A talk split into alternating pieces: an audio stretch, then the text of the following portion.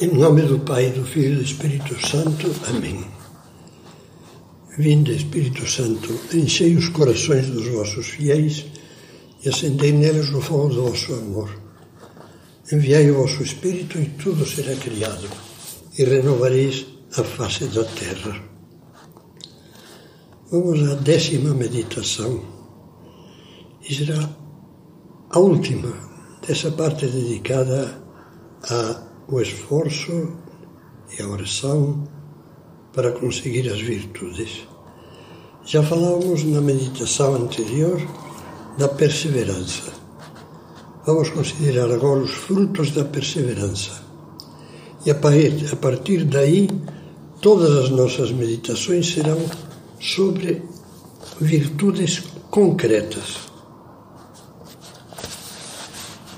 Frutos da perseverança. São Tiago, na sua carta, diz que a perseverança leve consigo uma obra perfeita. A perseverança sempre, sempre acaba dando fruto de virtude madura. E a virtude madura, por sua vez, produz outros frutos espirituais saborosos, alguns dos quais vamos considerar a seguir. Primeiro, a perseverança abre os olhos. Veja, nas coisas de Deus e, portanto, nas virtudes cristãs, acontece que não se entende o que não se vive.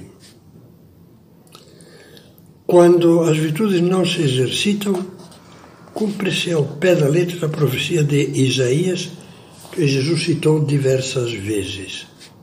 Ouvindo, ouvireis, mas não compreendereis e vendo, vereis, mas não percebereis.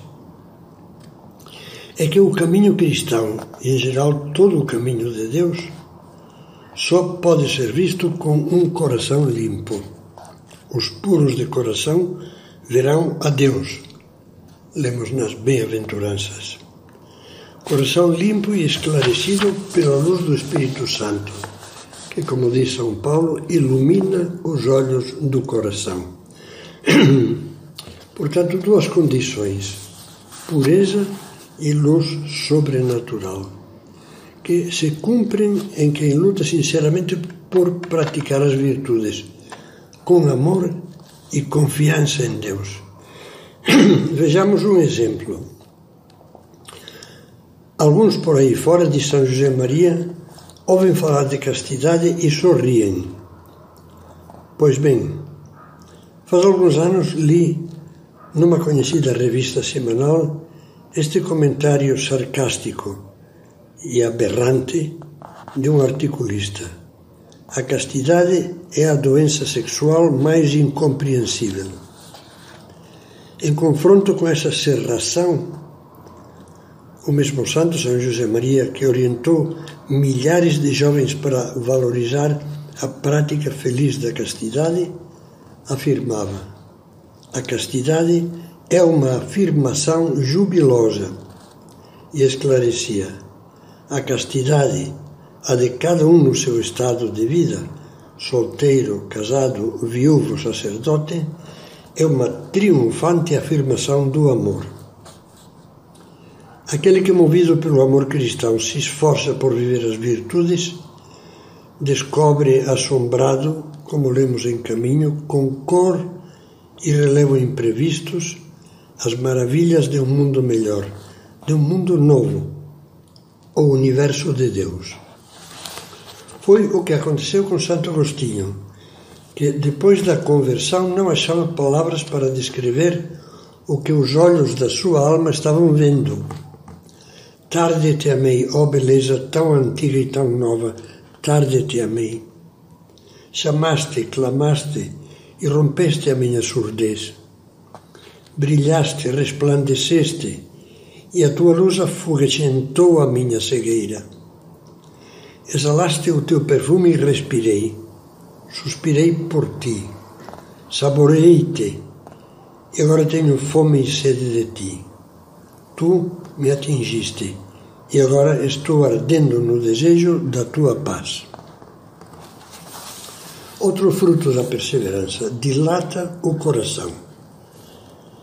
Esta é uma bela expressão que encontramos no Salmo 119. Dilataste o meu coração, diz dirigindo-se a Deus. É outro dos frutos saborosos da fidelidade para com Deus, da perseverança na luta. A constância de São Paulo produz a virtude a toda a prova. Esta produz a esperança. E a esperança não nos deixa desiludidos, porque o amor de Deus foi derramado em nossos corações pelo Espírito Santo que nos foi dado. É um texto maravilhoso. É um retrato da alma de um filho de Deus. Como fruto da graça de Deus, a graça do Espírito Santo e da luta perseverante pelas virtudes, o coração de Paulo se encheu de uma esperança que o lançava, cheio de coragem e alegria, para horizontes cristãos cada vez maiores. Seu coração se dilatou. Não se conformava com o que já era e o que já tinha feito.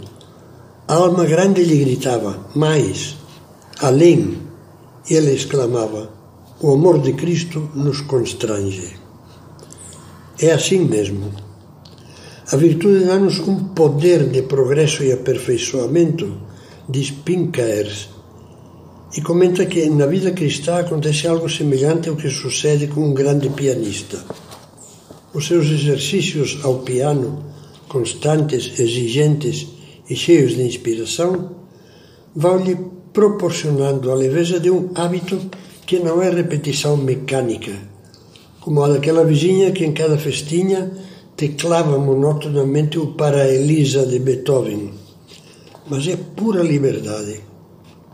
Assim cresce nele a paixão pela música e com ela a genialidade de criar um estilo próprio que os entendidos percebem, maravilhados, permanecendo fiel ao compositor que interpreta e sente uma alegria criativa que o impele a procurar uma perfeição sempre maior. Essas palavras de Pinker são uma bela comparação. Por um lado, lembra-nos que o hábito virtuoso é vive, é vivo, perdão, e deve ser progressivo. Por outro, que com ele a alma se enche de iniciativas. Sempre pensa em agir com mais capricho, em melhorar em mais um detalhe, em procurar mais uma conquista em não dizer nunca basta. Não tem o perigo de se embalsamar numa virtude mumificada. Como dizia São José Maria, para ele, tudo se converte em cume para alcançar. Cada dia descobre novas metas, porque não sabe nem quer pôr limites ao amor de Deus. Terceiro fruto, abre as portas ao Espírito Santo. Já sabemos que, à diferença das virtudes dos pagãos, as virtudes humanas do cristão têm como alma que as inspira e como finalidade o amor a Deus, ao bem, ao próximo. E que sua seiva, seiva vivificante é a graça do Espírito Santo. São Tomás de Aquino lembra que não é possível desenvolver uma virtude verdadeiramente cristã, ou seja, vivificada pelo amor, sem que cresçam ao mesmo tempo as outras virtudes. O contrário seria tão anormal como se no corpo de um adolescente se desenvolvesse só uma mão ou uma orelha e o resto ficasse raquítico. Ora, o amor cristão e as virtudes que suscita são como o trigo das parábolas de Jesus. Só pode crescer bem e encher-se de frutos se os trabalhadores limpam o mato, o joio e os espinhos. Essa justamente é a tarefa da mortificação cristã: limpar, libertar o campo do mal que o torna estéril, da falta de amor, para abrir espaço à ação santificadora do Espírito Santo. Tudo isso se entende bem se não esquecemos que a luta pelas virtudes é sempre uma luta de correspondência à ação de Deus. Luta que consiste fundamentalmente em, primeiro, preparar o terreno com a oração, a mortificação e a humildade. Eu não sou capaz, mas com Deus eu posso. Segundo, plantar decididamente com a ajuda de Deus a semente de cada virtude, mediante propósitos concretos de luta e desejos sinceros de alcançar a meta. Terceiro, ir alimentando essa semente e o seu crescimento com oração e luta diários, sem nunca esquecer que o alimento indispensável é a água viva da graça, água que se obtém na fonte dos sacramentos, da oração de petição e do amor generoso no cumprimento dos deveres. Então a alma se alarga, dilata-se, vai se fazendo à medida de Deus, porque o amor não tem fim, como diz São Paulo. E como diz também São Gregório de Nissa, no tocante à virtude, nós aprendemos que o único limite consiste em não ter limite.